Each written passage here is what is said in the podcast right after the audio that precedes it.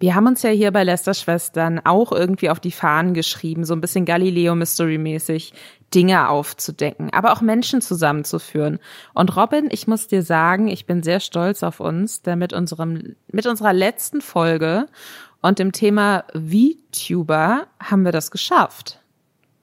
Wir haben einen regelrechten True Crime Fall ausgelöst, der live auf Twitter gelöst wurde. Oder ist er, ist er wirklich gelöst worden? Man weiß es nicht. Vielleicht nochmal kurz Recap-mäßig. Wir hatten in der letzten Folge, könnt ihr gerne reinhören, wenn ihr es noch nicht getan habt, über den YouTuber German Let's Play gesprochen, der sich als erster deutscher großer YouTuber so ein 3D-Modell seiner Kunstfigur erstellt hat, mit dem er dann quasi, er will sein Gesicht nicht zeigen, mit dem er dann auch so Facecam-mäßig streamen kann und man sieht eben einfach seine Kunstfigur.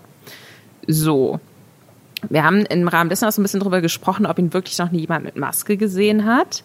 Und am 14. Juni, also nach der Veröffentlichung unserer Podcast-Folge, hat der Nutzer Regisseur sowohl German Let's Play als auch Robin und mich geadmentioned und geschrieben. Ich habe vor acht Jahren German Let's Play ohne Maske gesehen und habe bis gerade eben nicht gedacht, dass das etwas Besonderes sei. Und damit hat er was losgetreten. Robin, was als nächstes passiert?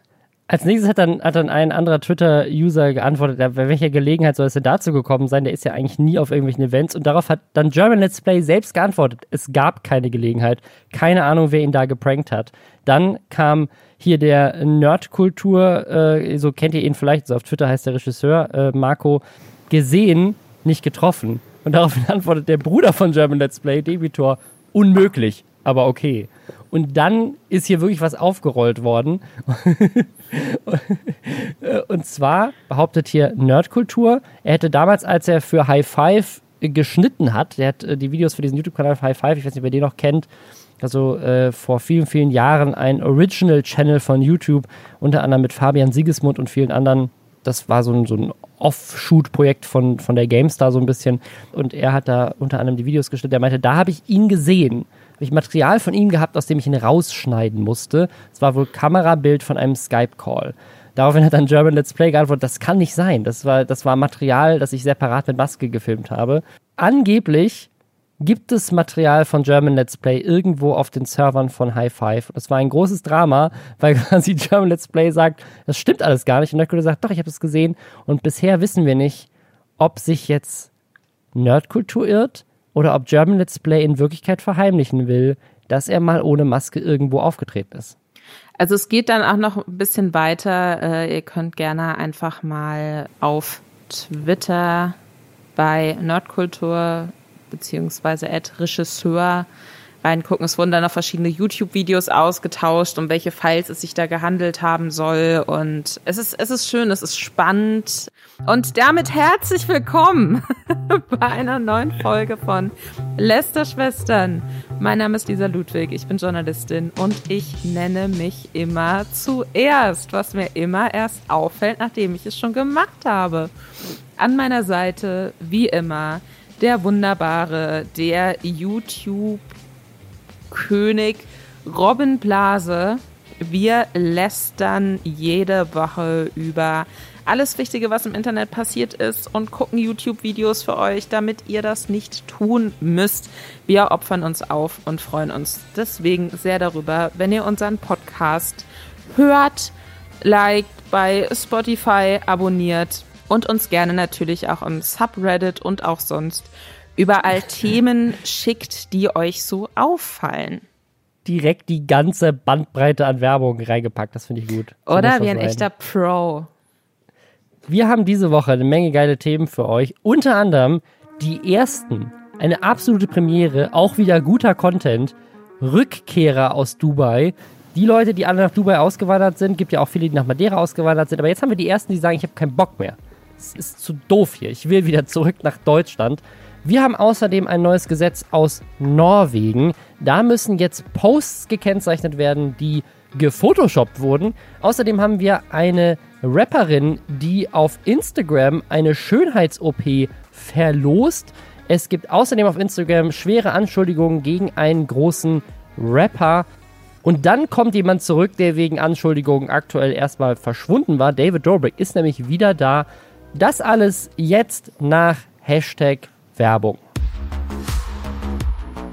Und zwar für Bookbeat, das Netflix der Hörbücher. Falls ihr Bookbeat noch nicht kennt, das ist eure Gelegenheit, unbegrenzt Hörbücher zu hören. Und zwar ab 9,99 Euro im Monat. Es ist jederzeit kündbar. Ihr könnt die Hörbücher streamen oder ihr könnt sie offline hören und ihr habt Zugriff auf über 100.000 Stück aus so gut wie allen erdenklichen Kategorien, die man sich vorstellen kann. Sei es jetzt irgendwie Romane oder Science-Fiction-Bücher, Biografien, sei es Sachen zu, zur Wirtschaft, äh, Jugendbücher. Also wir haben ja auch diverse YouTuber, äh, Bücher hier auch schon immer mal wieder vorgestellt. Die gibt es da. Unter anderem das äh, neueste Buch von MyLab, was ich hier nochmal wirklich wärmstens ans Herz legen kann. Ganz, ganz tolles Buch, die kleinste gemeinsame Wirklichkeit. Wirklich zu empfehlen. Aber auch eben Sachen von Marc-Uwe Kling zum Beispiel. Wenn ihr euch jetzt aktuell, keine Ahnung, die Bücher von diversen Politikern und Politikerinnen reinziehen wollt, weil dieses Jahr Wahl ist oder sowas. Auch das ist die Möglichkeit. Äh, das könnt ihr machen mit Bookbeat ganz entspannt. Da einfach mal reinhören zum Beispiel. Einfach mal zu gucken, wie sind die so drauf. Also wirklich, die Möglichkeiten sind endlos. Das heißt, wenn ihr jetzt sagt, hey, da hab ich Bock, das möchte ich ausprobieren, dann tut das doch einfach mit dem Code Lästerschwestern oder auf bookbeat.de slash Lästerschwestern und dann könnt ihr es einen Monat lang gratis testen. Link dazu ist auch nochmal in den Show Notes. Wir haben hier in diesem Podcast ja schon mehrfach über ganz viele Influencer und Influencerinnen gesprochen, die auswandern. Das beliebteste Ziel ist eigentlich Madeira, aber in letzter Zeit ist es auch immer mehr Dubai geworden. Da gab es einen ganzen Beitrag auch von Jan Böhmermann zu, sehr interessant, wo es darum ging, wie diese ganzen Influencer und Influencerinnen auch ja krassen Regeln sich unterwerfen, aber teilweise auch krasse Vorteile von Dubai dafür bekommen, dass sie dahin auswandern. Unter anderem natürlich ist das Thema Steuern ganz groß, aber auch teilweise gibt es kostenlose Essen und ja, wirklich, es lohnt sich nach Dubai auszuwandern, wenn man ein erfolgreicher Influencer ist. Und das haben auch Paola Maria und ihr Freund Sascha, oder ihr Mann, glaube ich sogar, ich glaube, sie sind verheiratet und haben zwei Kinder, ihr Mann Sascha gemacht, den man vielleicht noch von den Außenseitern kennt, diesem ganz, ganz bekannten äh, YouTube-Kanal, der seit, seit vielen, vielen Jahren schon nicht mehr aktiv ist, aber die beiden waren ja mal so die, also äh, Sascha und sein Bruder waren mal so die OG-YouTuber. Und Paola und Sascha sind ausgewandert nach Dubai und das ist gar nicht so lange her. Da haben die beiden ein Video gemacht, wo sie schon da waren. Das war noch während der Corona-Pandemie. Da haben wir, glaube ich, im Podcast auch drüber gesprochen, dass wir beiden so, okay, während Corona dahin auswandern und sie sind so ein bisschen ohne Plan hinausgewandert. Ne? Also dieses Video war irgendwie so, wir sind hier gerade im Hotel und gucken jetzt, wie wir hier so leben. So, es war irgendwie alles sehr spontan. Unter anderem, glaube ich, auch zugegebenermaßen wegen Corona. Also die hatten natürlich nicht so viele Möglichkeiten, da einfach hin und her zu reisen und irgendwie sich Häuser anzugucken oder sowas, sondern das ist dann alles sehr spontan auf einmal passiert. Und wir haben damals so ein bisschen darüber gesprochen, fanden es irgendwie sehr spannend, dass da jetzt noch eine weitere Familie dahin zieht. Das ist ja wirklich inzwischen, hat, hat man das Gefühl, halb Deutschland ist da irgendwie, aber nicht mehr, weil die beiden haben jetzt ein Video gemacht, das heißt, wir haben einen Fehler gemacht. Also eigentlich ist es nur Paola, eigentlich ist nur Paola in dem Video äh, und sagt, wir haben einen Fehler gemacht. aber ja, was ist passiert, Lisa? Warum haben sie, was ist ihr schwerer Fehler? Ähm, sie fanden es dann doch nicht so schön da. ich glaube, damit. ja, schwer, schwerer Fehler. Ups. Das, ähm, das Video dazu ist auch gar nicht mehr online, wenn ich das richtig sehe. Ist das so? Ja, also ich bin gerade auf ihrem YouTube-Kanal. Das ist nicht mehr da. Eine ihrer Aussagen ist, ähm, es fühlt sich einfach nicht wie zu Hause an. Jetzt muss man natürlich auch dazu sagen, dass, ähm, dass Dubai ja eine, so ein bisschen so gefühlt so ein bisschen Las Vegas, aber weniger Party und trotzdem noch übertriebener ist. Ne? Also eine Stadt mhm. mitten in der Wüste, alles extrem künstlich da auch angelegt, alles ähm, sehr teuer, alles unfassbar schick. Das sieht dann natürlich geil aus auf irgendwelchen ähm, Insta-Fotos und so. Aber ich kann mir tatsächlich auch vorstellen, und ich glaube, dass, dass die werden jetzt nicht die letzten sein, die dann wieder zurück nach Deutschland gehen oder woanders hin, mhm. dass man auch unabhängig von der Menschenrechtssituation da, dass sich das relativ schnell abnutzt. Ne? Weil ich glaube, man kann nur eine bestimmte Anzahl an Insta-Stories aus einem äh, verglasten Hochhaus machen, bevor es ein bisschen langweilig wird. es ist halt auch besserer Content, ne? Also es ist schon, also wenn man, wenn man jetzt, wenn man jetzt ganz gemein sein möchte, ne, würde ich auch gerne mal irgendwo drei Monate Urlaub machen, ein unglaublich virales Video produzieren, in dem ich, wenn ich, wenn ich im Urlaub ankomme, sage, ich wandere aus. Und dann kann ich drei Monate später noch ein virales Video machen, in dem ich sage, ich wandere wieder zurück. Also ich möchte Ihnen nicht vorwerfen, dass das Kalkül war und Sie das von Anfang an gemacht haben, aber wir hatten, glaube ich, neulich im Reddit, ich habe die Story haben wir leider nicht im Podcast verfolgt, ich erinnere mich jetzt auch nicht mehr ganz dran, aber wir hatten neulich, im, hatte jemand im Reddit eine Story geteilt, wo jemand, glaube ich, gesagt hat, ich ziehe aus und dann ist sie irgendwie für drei Monate irgendwo hingezogen und dann war es schon wieder vorbei. Also es war irgendwie so ein, weißt du, wo man so, das ist halt eine Story, dann kannst du halt Content drumherum machen, wie du dein neues Haus suchst, du kannst Content drumherum machen, wie du deine Wohnung einrichtest, so, kannst Content drumherum machen, warum du es doch nicht so geil findest. Also es ist, es ist, es ist also manchmal habe ich so das Gefühl, auch bei, so, ne, also, keine Ahnung, bei Mama-Bloggerinnen oder sowas, ne, wenn du da irgendwann aufhörst, Kinder zu bekommen, dann hast du auch irgendwie keinen Content mehr. So, weißt du, das ist so. Wobei sie ja gerade erst ein Kind bekommen hat. Also das ja, finde ich ja, dann ja. schon, also so Umzug in oder Ich wollte jetzt überhaupt nicht sagen, dass sie das macht. Ich meine nur, es ist, nee, kann auch. Nee, genau, aber das, deswegen finde ich so, so spannend, wenn das jetzt wirklich so ein Versuch gewesen wäre, einfach geilen, mehr geilen Content zu produzieren. Es ginge wirklich nur darum, dann glaube ich, dass sie diese Babysache einfach noch ein bisschen weiter hätte ausschlachten können, weil das hat mhm. für sie klickmäßig, wenn ich jetzt hier mal so durchgucke, ziemlich gut funktioniert. Ich glaube, dass es den beiden auch eh gut geht. Also deswegen, ich möchte ihnen da gar keine Vorwürfe machen. Das ist, ich finde das auch nicht schlimm. Also ich meine, die beiden können sich ja leisten, das einmal auszuprobieren. Ob Dubai jetzt das richtige Land dafür wäre, aufgrund vieler anderer Gründe, ist eine andere Frage. Aber so einfach, einfach mal zu machen, wenn man die Chance hat und zu sagen, so, hey, wir probieren es einfach mal aus. Wir, wir nehmen mal dieses Risiko, die Kinder sind noch klein, die gehen noch nicht zur Schule, keine Ahnung. Wir können das uns erlauben, einfach mal ins Ausland zu gehen. Und wir haben außerdem einen Job, bei dem das möglich ist. Äh, und außerdem ist gerade Corona und wir saßen jetzt ein Jahr lang zu Hause und jetzt ist gerade irgendwie eine geile Chance für uns, einfach mal wieder rauszukommen, was Neues auszuprobieren. Vielleicht war der Zeitpunkt noch ein bisschen zu früh, wenn man sich jetzt die Pandemie anguckt, aber egal. Aber so in dem Kontext muss ich sagen, so, go for it. Warum nicht? Lebt euer Leben, so traut euch. Und auch wenn ihr dann, wenn ihr nach drei Monaten feststellt, das war alles Kacke und ihr zieht wieder zurück, so, who cares? Ich meine, sie geben ihren, ihren Fehler ja zu und es ist, es ist voll okay. Was ich, glaube ich, aber am spannendsten an dieser ganzen Story finde, ist, sie sagt an einer Stelle in diesem Video, natürlich gibt es ganz viele andere Sachen, die uns nochmal angespornt haben, aber die möchte ich jetzt ehrlich gesagt nicht breit treten. Und da gibt es tatsächlich auch einen Kommentar von Tim Jacken, ähm, also den kennt man ja vielleicht auch selber von YouTube. Unter anderem auch äh, bekannt von, ich finde es immer schwierig, ihn darauf zu reduzieren, aber dafür ist er zuerst bekannt geworden. Er war mal der Cutter von Rezo. Der hat einen Kommentar geschrieben, sehr coole Entscheidung, Dubai zu verlassen, wirklich Respekt, aber magst du vielleicht, wenn du wieder in Deutschland bist, also wenn du wieder frei reden darfst, mal sagen, was noch so kritisch an Dubai ist, wäre, glaube ich, sehr interessant. Und da bin ich gespannt, ob sie das machen wird. Also ist das eine Sache, die sie tatsächlich ansprechen wird? Wird sie sagen, hey, wir sind hier weggezogen, weil ich gemerkt habe, dass meine Rechte als Frau mit Füßen getreten wurden oder wir sind wieder zurückgezogen, weil äh, wir gemerkt haben durch dieses Böhmermann-Video, dass es doch nicht so geil ist. Wobei ich glaube, dass dieses Böhmermann-Video sogar vorher kam, oder? Also Böhmermann ist ja auch bei weitem nicht der Erste gewesen, der darüber hat nicht erfunden, dass es Probleme da gibt. Das stimmt. Ja. Nicht erfunden, er hat es auch nicht als erstes erzählt. Der hat es dann nochmal für ein ZDF Mainstream aufbereitet, damit die das ja, auch wissen, ja, dass da diese Influencer-Sache gerade folgendermaßen passiert. Bei Böhmermann wurde das auch nochmal so aufgegriffen. Die müssen da als Content Creator ja auch so eine Art Vertrag unterschreiben, mhm. dass sie mhm. nur positiv über die Stadt sprechen dürfen und so. Und ähm, wenn quasi, und da hat aber, glaube ich, zumindest meines Wissens nach, korrigiere mich gerne, wenn ich da falsch liege, aber ich glaube, da hat noch kein, keine dieser AuswandererInnen, äh, die dann zurückgekommen sind, schon mal so richtig offen drüber gesprochen, oder? Und wenn, also ich finde es mega Nicht, spannend, wüsste, nee. wenn Paola Maria jetzt die erste wäre, die dann, sobald sie wieder zurück in Deutschland ist, da mal so ein bisschen auspackt und sagt, okay, äh, folgendermaßen sieht das dann tatsächlich aus. Wir nennen sie die ganze Zeit Paola, aber ich glaube, in dem Video habe ich sie zum ersten Mal ihren eigenen Namen selbst sagen hören und ich glaube, sie nennt sich selbst Paula. Aber fällt mir gerade wieder ein. Es tut mir leid, Paula, wenn das, ähm, wenn ich das falsch ausgesprochen habe. Nichtsdestotrotz, vielleicht ist sie jetzt so der Whistleblower. Das fände ich gut. Vor allem ist es ja nicht nur Whistleblowing jetzt über diesen Vertrag oder über äh, sozusagen Menschenrechtsverletzungen in Dubai, sondern ist, also es was ich ja auch noch nie gesehen habe, ist, all diese, all diese Influencerinnen, die da, die da leben, stellen das ja die ganze Zeit so dar, als wäre Dubai der geilste Ort der Welt, als müsste man dahin auswandern. Was ja vielleicht auch mit ein Grund ist, warum die beiden das gemacht haben, weil sie es bei anderen Leuten gesehen haben und gesagt haben, boah, geil, das will ich auch.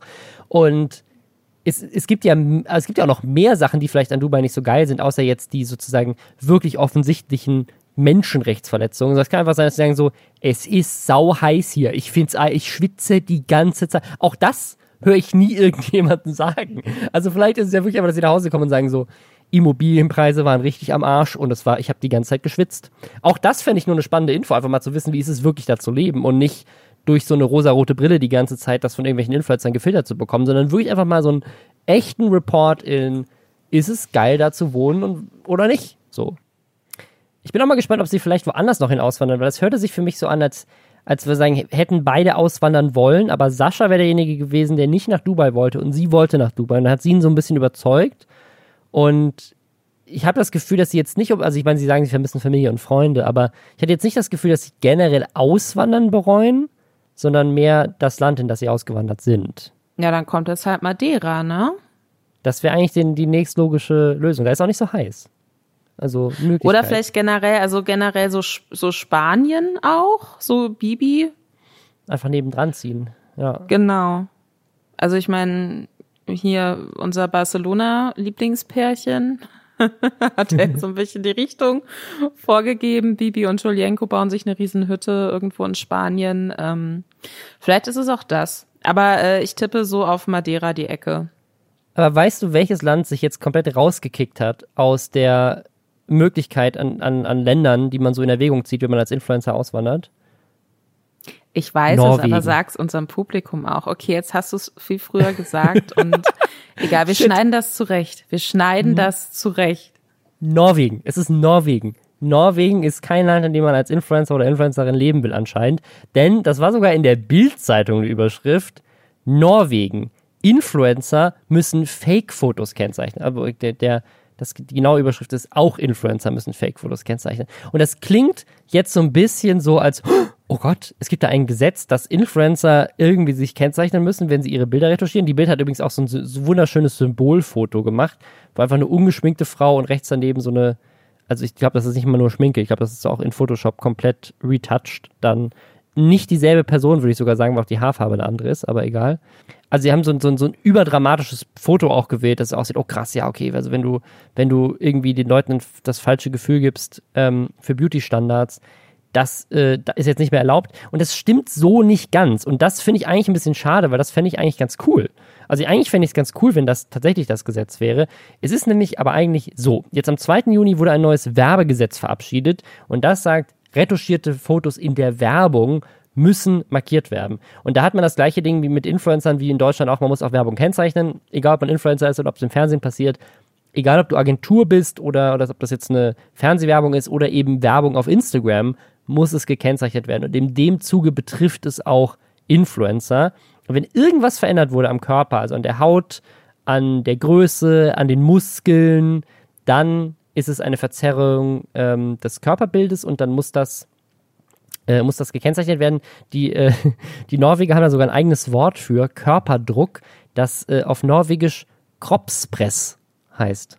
Ich, ich habe es bestimmt völlig falsch ausgesprochen, aber ich finde es schön, dass sie so ein Kroppspress, Körperdruck. Ähm, ja, und deswegen muss das jetzt gekennzeichnet werden.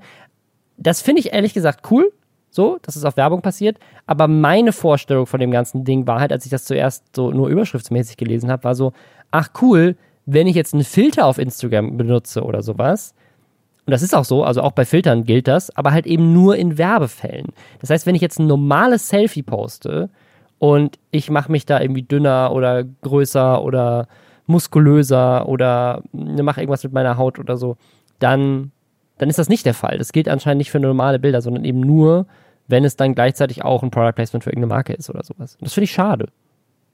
Äh, ich finde das nicht schade. Also ich finde, es ist natürlich einfacher, das in Bezug auf Werbung zu nehmen, weil das ja dann auch, wenn du jetzt Werbung für eine Creme machst und sagst so, oh meine, ich, man sieht meine Poren kaum noch und dann sieht ja, okay, man das die Poren das ist falsche kaum Werbung, noch. Ja. Äh, weil du da 50 Filter drüber geklatscht hast. Das ist auch was, was gerade ähm, Kim Kardashian und Kylie Jenner und so extrem vorgeworfen wird, dass da halt auch in Videos so getan wird, oh, guck mal hier, ich äh, so so krass deckt äh, mein neuer Concealer ab und dann siehst du aber, dass da einfach krasse Filter drüber liegen und dass das eben nicht einfach nur der Concealer sein kann, mhm. ähm, dann wird einem natürlich unter falschen Versprechungen ein Produkt verkauft. Und da ist es natürlich dann relativ einfach, da gesetzlich auch dagegen vorzugehen. Ich fände ich, ich finde es nicht gut, dass komplett unrealistische Schönheitsideale transportiert werden. Ähm, ich finde es aber schwierig, da so in die Autonomie auch von Leuten einzugreifen. Weißt du, was ich meine? Das heißt, also ja. quasi jede Person, die sich denkt, ich lege da jetzt einen Filter drüber, damit man meine krasse Akne nicht so sieht, muss, wird, kriegt dann denselben, äh, weiß ich nicht, Aufkleber da aufs Bild oder so. Also Norwegen arbeitet das äh, zuständige Ministerium da wohl gerade an so einer Art, ja, Overlay oder so. Damit ja, so eine, das, also so, ein, so, ein, so eine Kennzeichnung, wie so ein Siegel wahrscheinlich, ne? Genau. So Anzeige. Ähm, dass es halt anzeigen ja. soll, dass das, ähm, dass es bearbeitet wurde. So, ich fände es nicht, ich weiß nicht, wem das helfen soll, wenn man das generell anwendet. Ich glaube, was ein Problem ist und was aber viel, viel mehr ähm, darauf einwirkt, dass Leute nicht mit ihren Körpern zufrieden sind und dass man sich da unfassbarem Druck aussetzt. Und dieser Druck wiederum überhaupt erst dafür verantwortlich ist, dass Leute ihre Körper so krass äh, ähm, Facetune und alles. Ja, so, ja. das, das ist ja nicht einfach, die haben ja nicht von sich aus damit angefangen, sich gedacht, witzige Idee, machen wir jetzt mal, sondern diese, die Vorstellung, so und so perf vermeintlich perfekt aussehen zu müssen, die kommt ja irgendwo her. Und das ist einfach gesellschaftlich vorgegeben. Das wird dir in den Medien so vorgelebt. Ähm, das hat auch was mit Mobbing zu tun. Und das sind alles Punkte, die man bearbeiten muss, weißt du? Und dann finde ich es albern.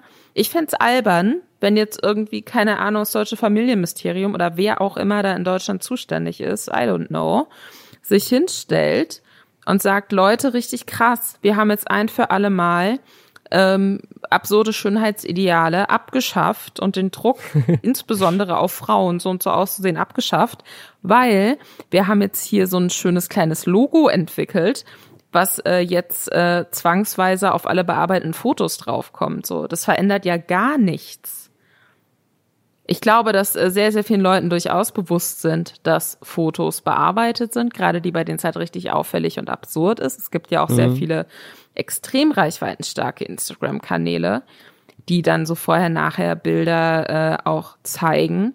Aber der Druck, dass sowas überhaupt gemacht wird, der kommt ja von woanders her.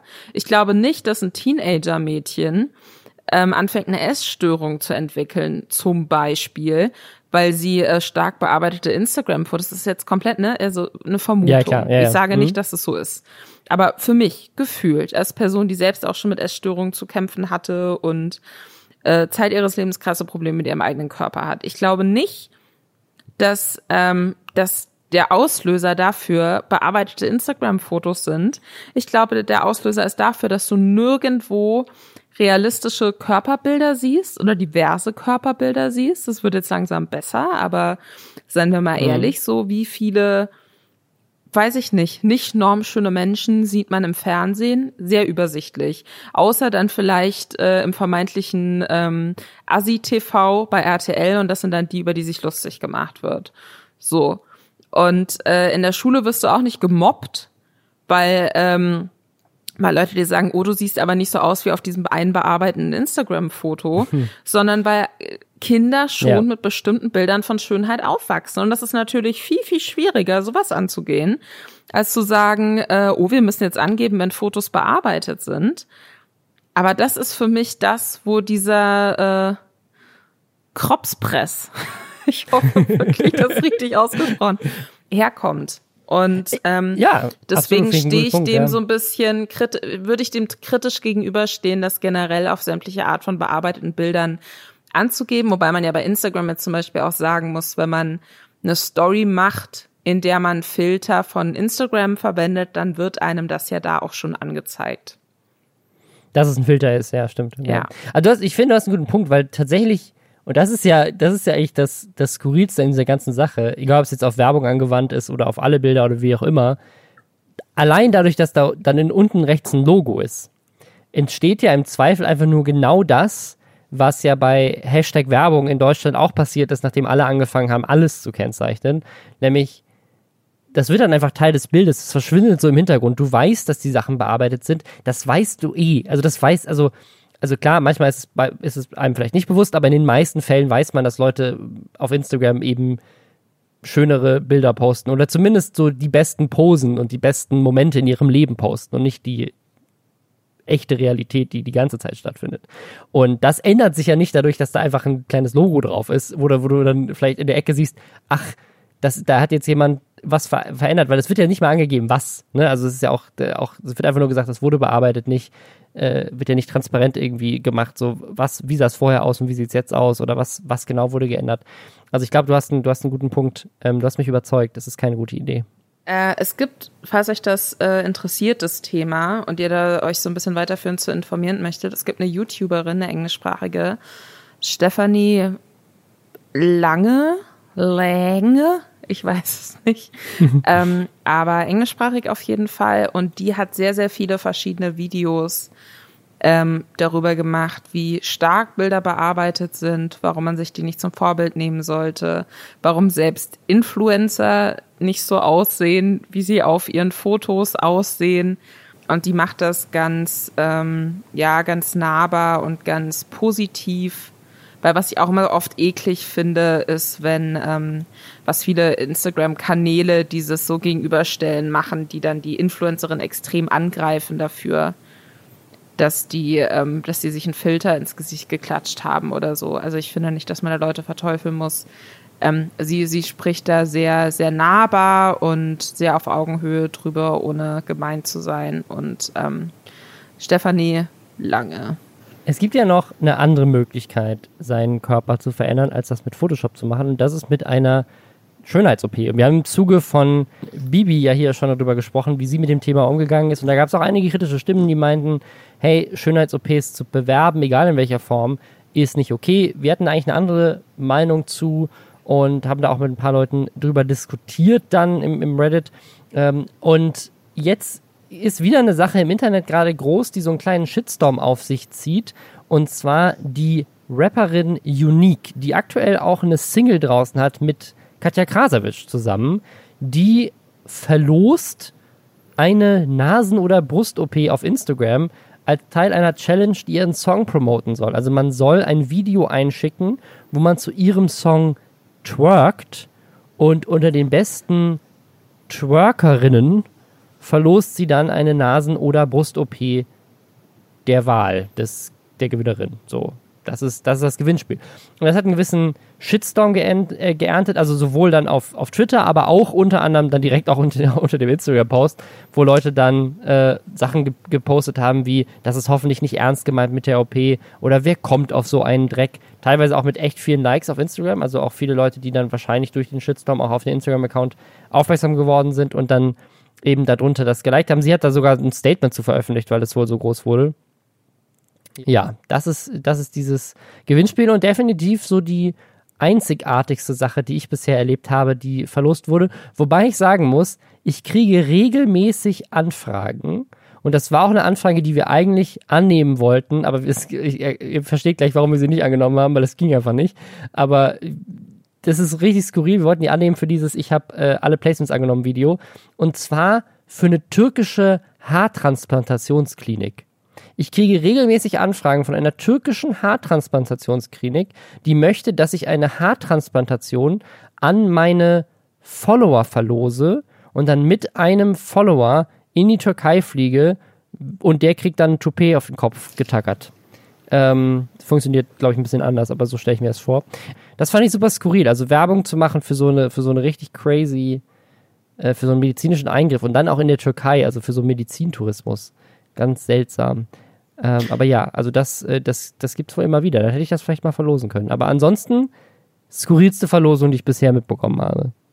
Also die Sache ist, dass äh, sie da ja aber nicht Werbung macht in dem Post für eine bestimmte Schönheitsklinik oder so, sagt auch explizit, ähm, dass das nur an eine Person über 18 gehen soll, die sich auch schon Gedanken darüber gemacht hat und das wirklich unbedingt will. Und sagt auch, Reminder, ihr seid so oder so bad bitches und perfekt, so wie ihr seid. Ja, und das ist sogar und, auf dem Bild drauf. Also das ist eine Sache, die sozusagen, das ist auf dem Instagram-Foto direkt mit als Text drauf. Das ist keine Sache, die sie irgendwie in die Caption hinterher eingefügt hat oder so. Also es ist von Anfang an, hat sie quasi auch die Message mitgeschickt, ihr seid perfekt, so wie ihr seid. Genau. Und ähm, deswegen finde ich das jetzt nicht so wahnsinnig kritisch. Plus ich glaube halt auch nicht, dass ihre Zielgruppe so jung ist wie jetzt so eine, wie Bibis Zielgruppe. Ja. Zum Beispiel. Also die macht schon, also Unique finde ich auch als Künstlerin gut, muss ich sagen. Ist auch Schauspielerin, hat bei Four Blocks eine Rolle gespielt die ist auf jeden Fall niemand, der jetzt so nach außen trägt, jeder muss so und so aussehen, damit er oder sie schön ist. Oder die jetzt dafür steht, unfassbar krass bearbeitete Bilder nur von sich irgendwo hochzuladen.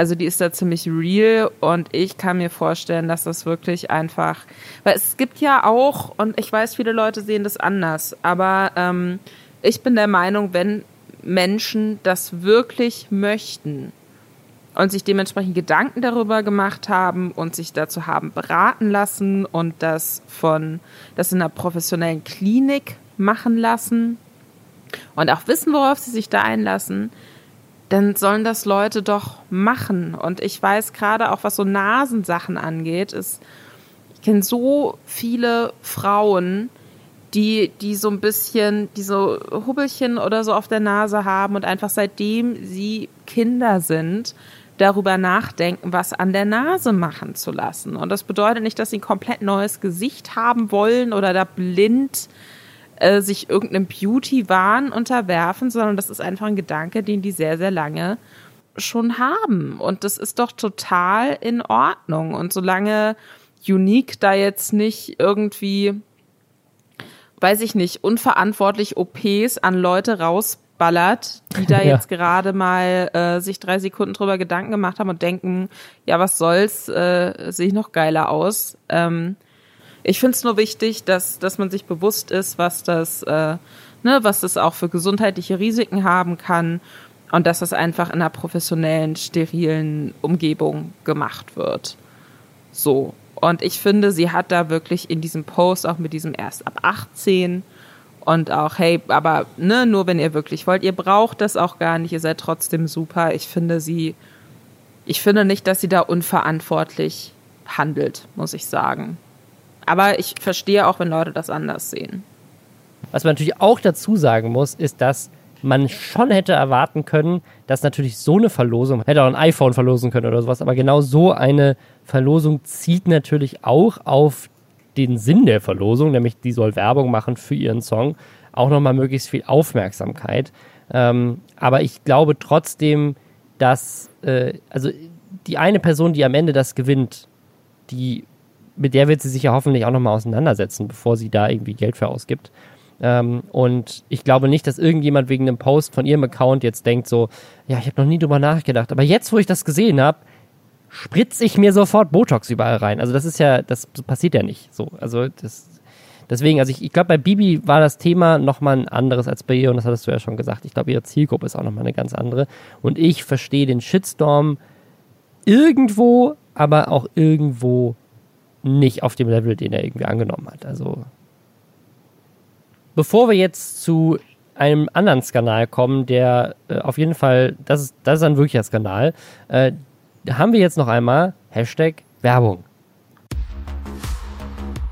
Und zwar mal wieder für die Koro Drogerie, bei der ihr weiterhin mit dem Code Lästerschwestern 5% Rabatt auf das gesamte Sortiment bekommt. Und falls ihr immer noch nicht mitbekommen habt, was die Koro Drogerie ist, die sind auf dem Weg, Europas Nummer 1 Anbieter für haltbare Lebensmittel zu werden. Das Top Food Online Portal. Da gibt es nämlich richtig geile haltbare Lebensmittel in Großpackungen, was dafür sorgt, dass der Verpackungsmüll reduziert wird. Außerdem sorgen die dafür, dass die Handelswege verkürzt werden, damit die Sachen schneller von Bauern und Bäuerinnen Händlerinnen bei uns landen. Sie haben außerdem super faire Preise, mit denen sie super transparent umgehen. Es wird genau aufgeschlüsselt, wie die sich zusammensetzen. Ich finde das super geil. Und was ich am geilsten finde, sind die Produkte Aprikosen in Zartbitterschokolade sind das absolut geilste, was sie da haben. Es ist, es ist einfach die beste Süßigkeit. Das ist so dieses, diese getrocknete Aprikose saftig dann in Zartbitterschokolade. Super geil. Gibt auch zum Beispiel Amarena-Kirschen in Zartbitterschokolade.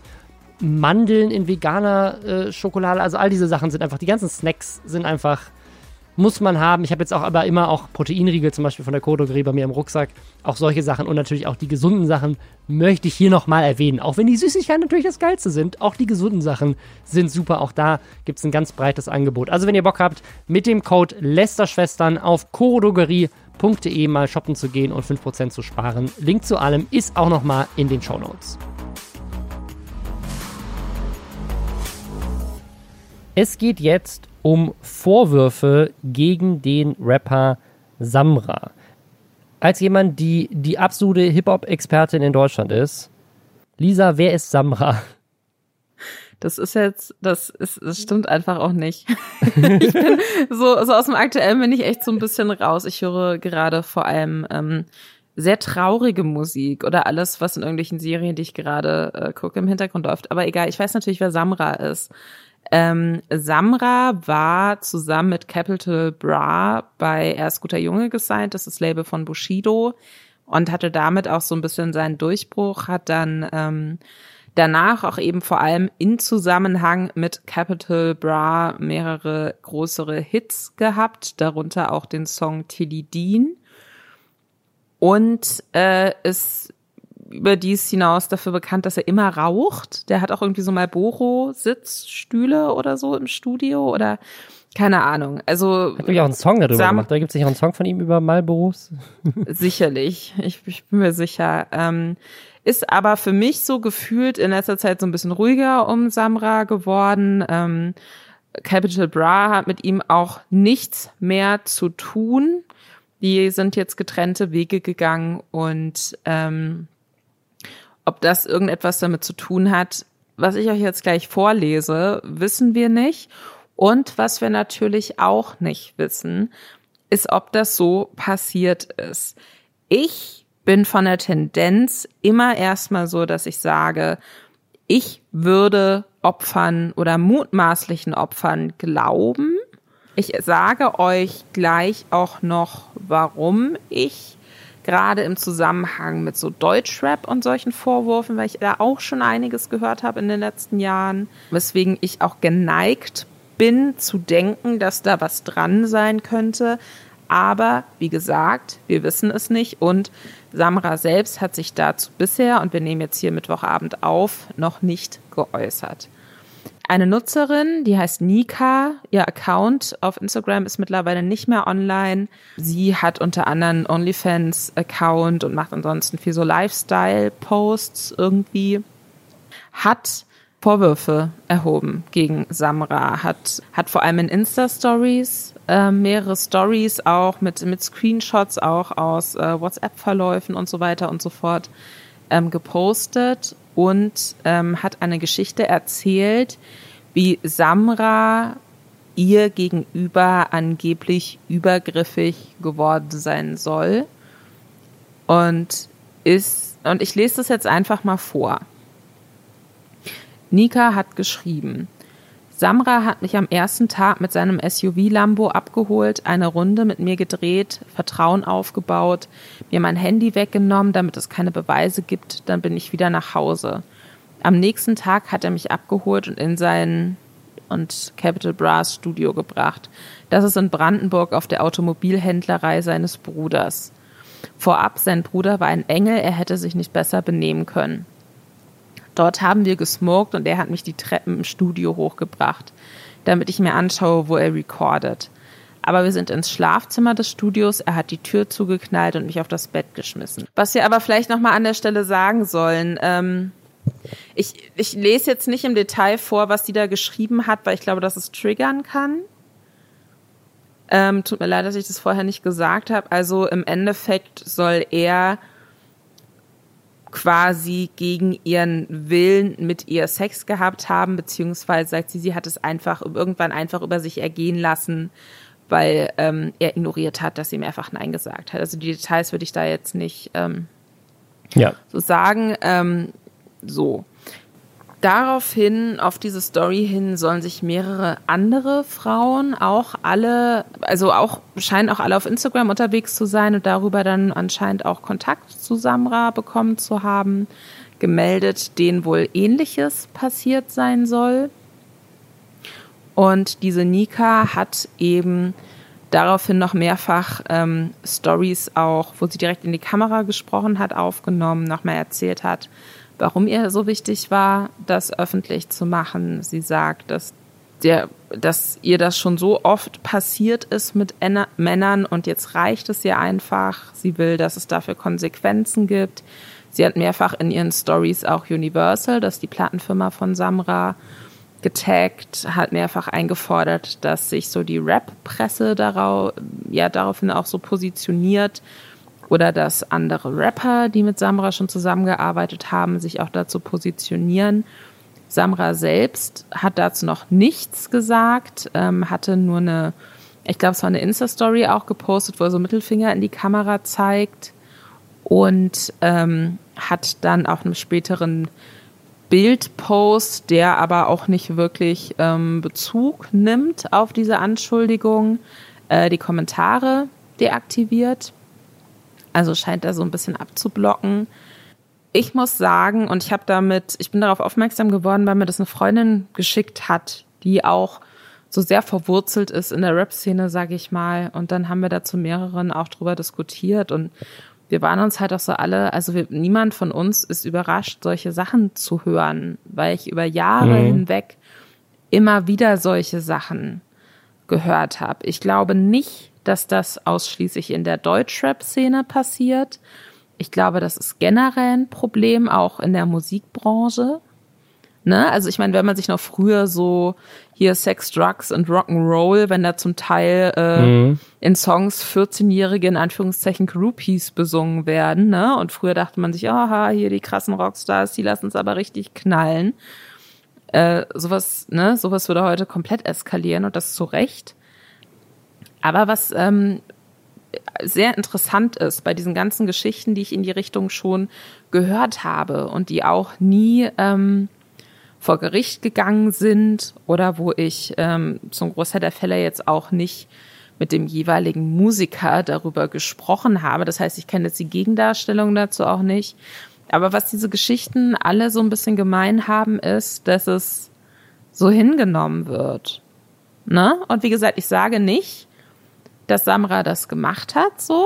Das ist mutmaßlich. Wir wissen es nicht. Aber ich kann darüber sprechen, dass ich schon oft solche Geschichten gehört habe und das mhm. äh, und aus unterschiedlichen Quellen, nicht nur von Frauen, denen das passiert ist, sondern auch von Tourmanagern oder Leuten, die in anderen Bereichen der Musikindustrie gearbeitet haben und dass ähm, sowas dann einfach sehr gerne abgetan wird. Also der Rapper 3 Plus zum Beispiel, der hat sich dazu auch auf ähm, Instagram in einer Story geäußert und der hat Folgendes geschrieben dazu. Samra ist kein Einzelfall, ob Newcomer, etablierter Künstler, alter Hase oder King of Rap. Es gibt diese Geschichten, dahinter steckt immer ein Umfeld, das die Täter schützt, manchmal jahrzehntelang und jeden Versuch darüber zu sprechen gewaltvoll unterdrücken will. Entweder weil der halt so ist oder sie selber halt so sind. Habe nichts als Respekt und Bewunderung übrig für jede einzelne Frau, die trotz dieses Drucks an die Öffentlichkeit geht. Und wir alle sollten noch viel mehr Verständnis und Empathie haben für alle Frauen, die noch nicht die Kraft finden und vielleicht auch nur vergessen wollen.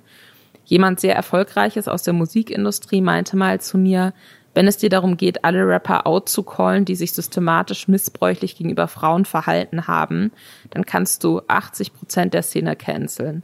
Ganz ehrlich, gerne. Also es ist nicht nur so, dass ähm, Frauen, ne, und dann ist ja auch oft der Vorwurf, die will jetzt nur Aufmerksamkeit oder bestimmt war die verliebt und dann hat er sich nicht mehr gemeldet und deswegen ist sie jetzt wütend so. Ne, es ist nicht so. Also es ist halt wirklich, es kommt verschiedene Menschen innerhalb der Musikbranche, kennen solche Geschichten, haben sowas schon mal mitbekommen. Und ich bin, ich verfolge das gerade sehr gespannt, wie das sich jetzt weiterentwickelt finde es auf jeden Fall interessant, aber auch, dass der Account von dieser Nika jetzt weg ist. Mhm. Was, was sagst du denn dazu? Es überrascht einen halt nicht, ne? Also es überrascht einen nicht, wenn solche Vorwürfe kommen. Egal, ob es jetzt Rapper sind oder, oder irgendwelche anderen Stars. Aber was ich, was ich bei ihr noch so ein bisschen extra erschreckend fand, sie hat dazu noch so einen anderen Post gemacht, das war dann, glaube ich, ein Bildpost auf Instagram. Was ich dazu noch sagen muss, ich habe es angestrebt, mich mit solchen Menschen zu treffen. Ich konnte erst dem Luxus und der Unbeschwertheit nicht widerstehen. Und auf der anderen Seite war mir aber auch immer nicht klar, mit was für Menschen ich mich umgebe. Diese Vorfälle sind in kurzer Zeit passiert. Ähm, und was ich meine, so, sie gibt sich selber so ein bisschen die Schuld, weil sie eben versucht hat, mit Leuten Zeit zu verbringen, die, äh, die eben bekannter sind. Ne? Was, was glaube ich, viel einhergeht mit, warum, warum Leute, die dann sozusagen augenscheinlich viel Macht haben, mit sowas dann damit lange Zeit auch durchkommt. Was ich wichtig finde, ist, dass man da über Musik, über die Musikbranche nochmal, aber wirklich auch explizit über die Musikbranche spricht, weil das ist schon nochmal was anderes, ne? Es ist schon nochmal was anderes, weil ähm, im Endeffekt ganz viel von solchen Übergriffen ja auch irgendwie historisch, was man immer so mitbekommen hat, oder auch so diese vermeintliche Groupie-Kultur. Das, das ist ja bekannt. So, und das ist ja oft, also mhm. ich weiß noch, es, es gibt eine, ähm, ich glaube, das war Klar, die Deutschland, ja. gib mir ein Mike-Doku von Bushido damals, wo äh, total stolz äh, erzählt wurde, dass sie da Gangbang-Bändchen an die hübschesten Mädels, die sie im Publikum sehen, verteilen und dann kommen die alle danach mit in Tourbus, ne? Also das ist ja sowas hast du nicht bei einem Schauspieler oder Klar, so. Weil du der keine Tours hast, nicht, ne? Ja, ja, genau, der läuft nicht nach, nach der Vorstellung durch jedes Kino, wo sein Film gerade gelaufen ist und sagt, und ihr drei kommt jetzt mit, wenn ihr wollt. Und dann sind die Mädels da komplett überfordert und denken sich, oh mein Gott, unser Star spricht mit uns, dann gehen wir jetzt halt ja, mal krass, mit und ja, gucken mal, recht, was ja. passiert.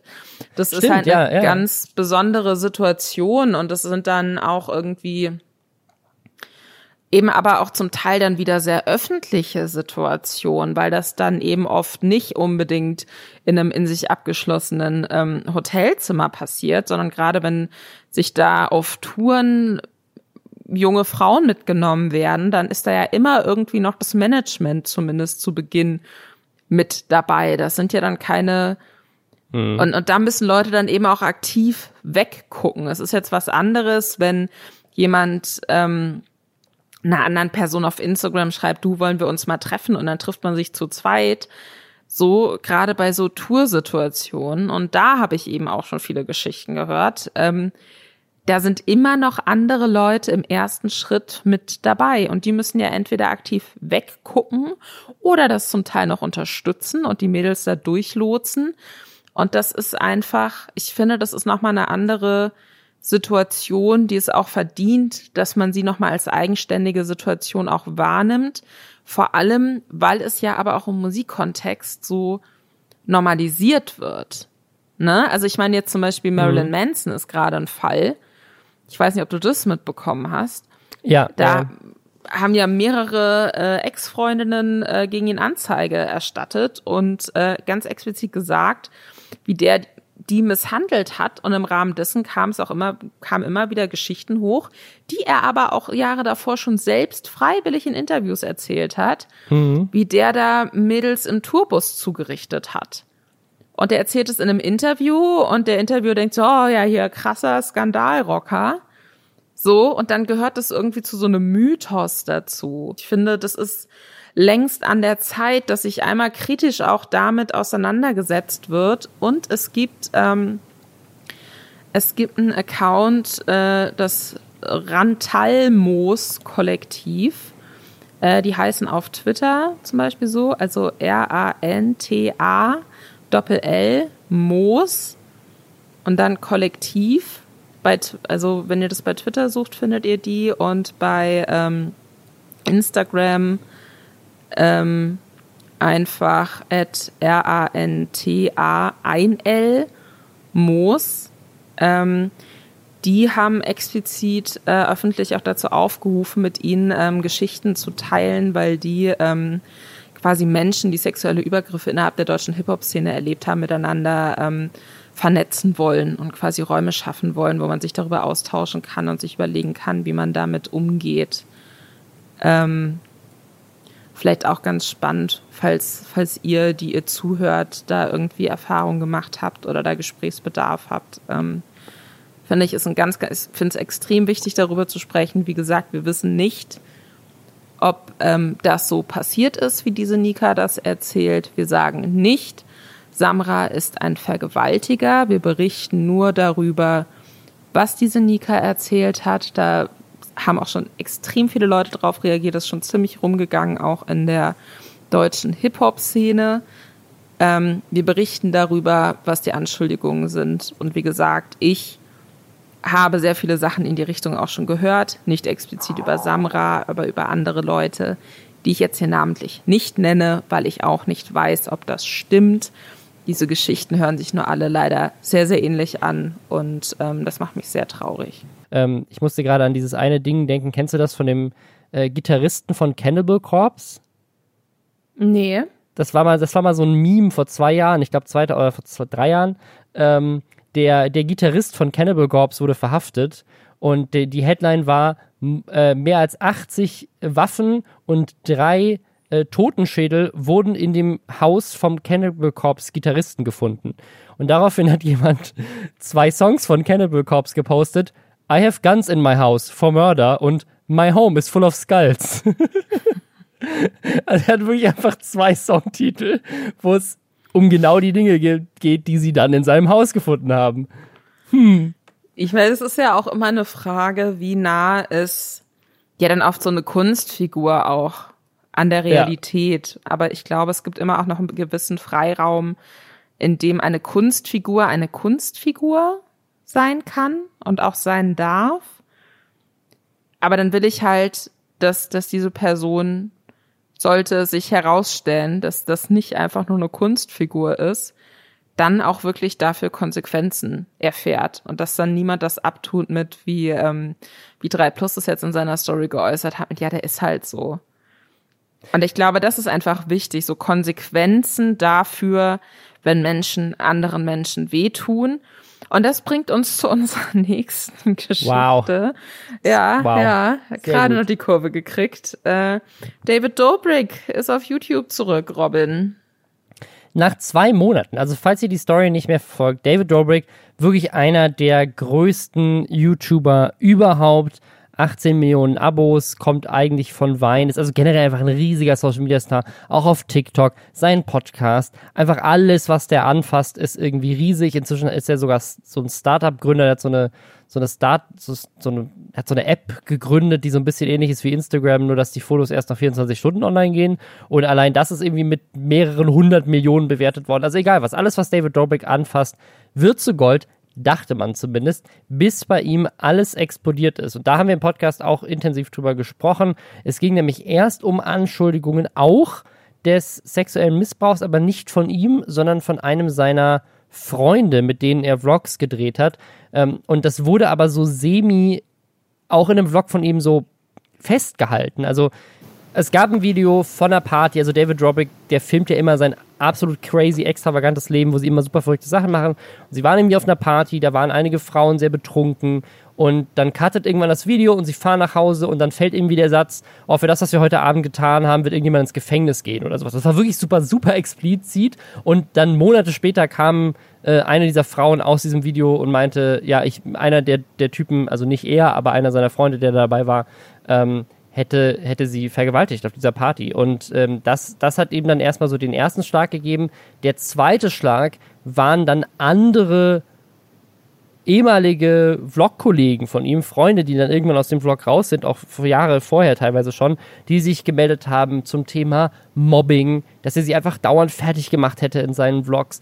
Dann ähm, gab es so eine ganz krasse Story von einem Typen, der da sogar eine ganze Doku-Serie zu veröffentlicht hat, wie David Dobrik den fast umgebracht hat bei einem Stunt. Und zwar ging es darum, da haben die einen Bagger gemietet äh, in so einem Baggersee und haben Leute an diesem Bagger festgemacht mit einer Schnur. Und dann haben die sie an dieser Schnur so festgehalten, also quasi so einen Fuß in so eine Schlaufe gesteckt und sich dann oben festgehalten. Und dann haben sie diesen, dann hat David Dobrik, der saß an dem Bagger, diesen Bagger ganz schnell rumgedreht. Und die Leute quasi so dann wie, wie so eine also nicht wie eine Schaukel, aber wie so ein Karussell quasi rum, rumgeschleudert um diesen Bagger herum. Ähm, und man sieht in diesem Video, was dann dieser Typ, ähm, der da am Ende das, das Opfer von dieser Situation war, gepostet hat, auch noch alle Freunde von David Dobrik, die alle sagen, hör auf damit, lass es sein, das ist viel zu gefährlich. Und dann geht aber einer seiner Freunde doch nochmal drauf und er übertreibt es voll.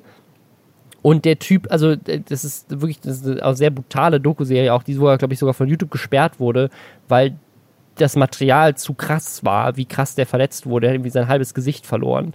Ähm, und sozusagen, das sind halt so die Aktionen, für David Dobrik dann in letzter Zeit unter, unter Feuer stand. Da hat er sich irgendwie so ein bisschen äh, so semi entschuldigt, dann nochmal entschuldigt. Und dann war er jetzt zwei Monate weg. So zwei Monate für irgendwie fünf Shitstorms auf einmal. Weil YouTube ihn ja dann auch ähm, entmonetarisiert hat.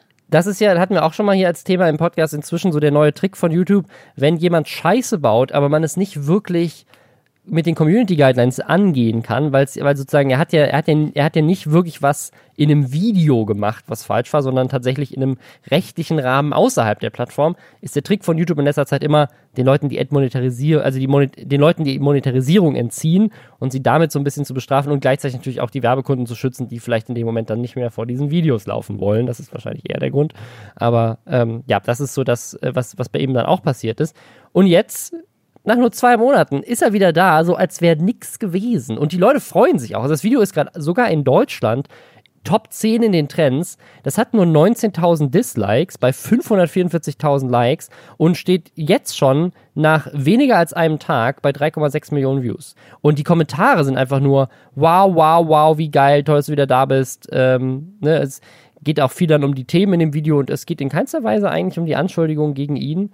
Ähm, alle scheinen ihm so verziehen zu haben. Wobei man sagen muss, so, das Einzige, was er ihm vorgeworfen wird, ist einfach, dass er halt super rücksichtslos ist. Aber nicht, dass er jetzt wirklich, er hat nicht wirklich irgendeine Straftat begangen. Er ist einfach nur ohne Rücksicht auf Verluste für Entertainment, hat er halt seine Freunde komplett ausgenommen eigentlich so. Sei es jetzt mit, mit Mobbing oder, oder eben äh, durch, durch krasse Unfälle, die passiert sind bei seinen Drehs.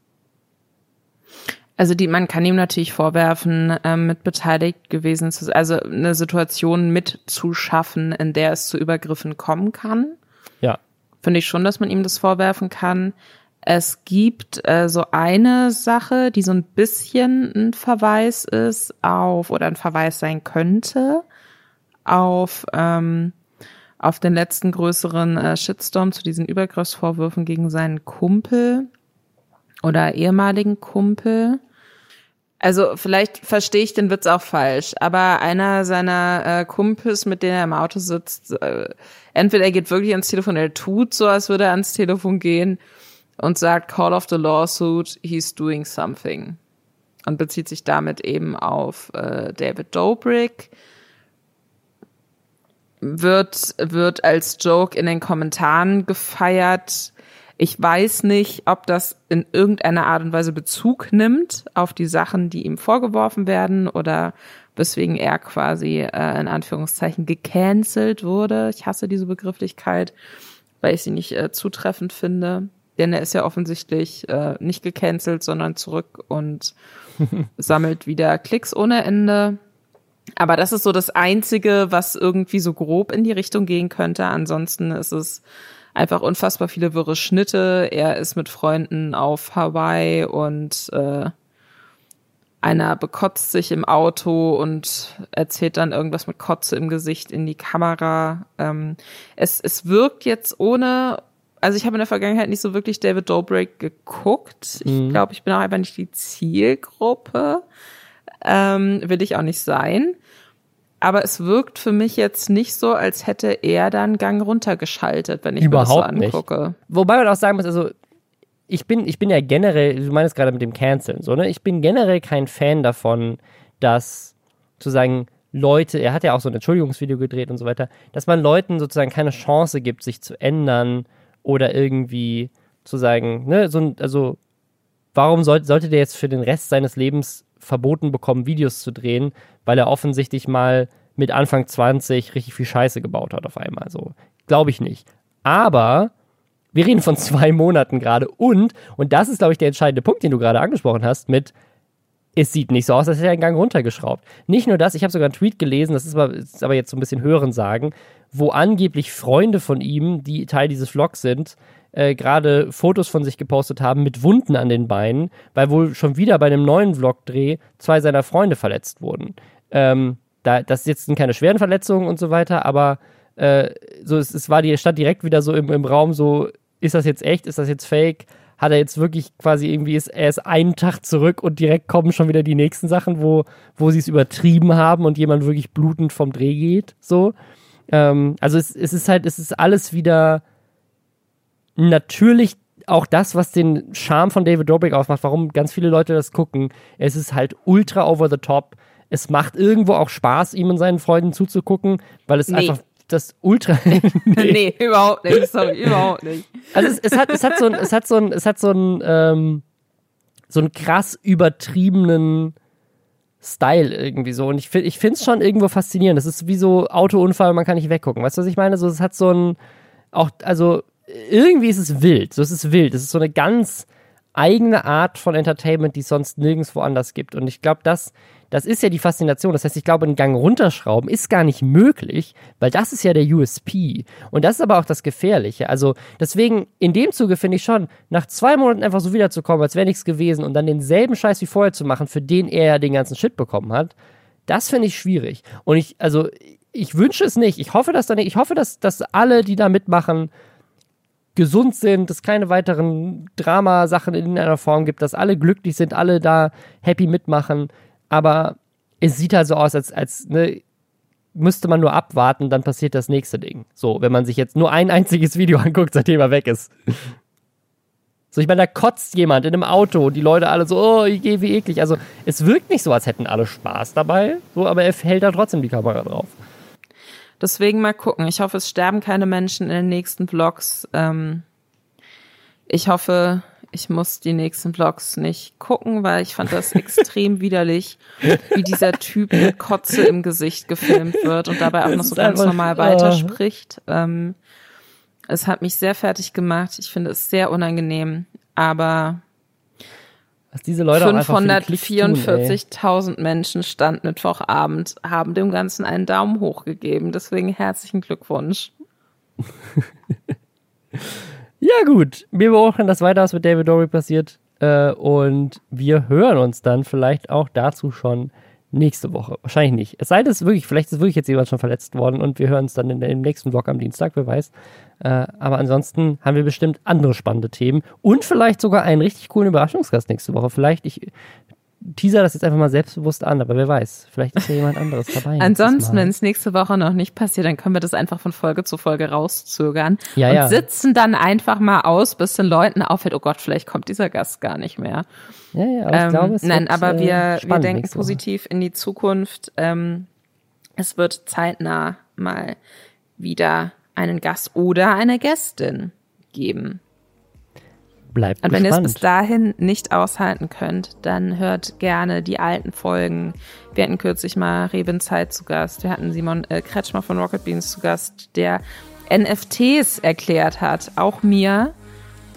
Ähm, und ansonsten sehen wir euch. Nein, wir, wir sehen und hören euch überhaupt nicht. Ihr hört uns. Ihr hört uns nächste Woche. Bis dann. Bis dann.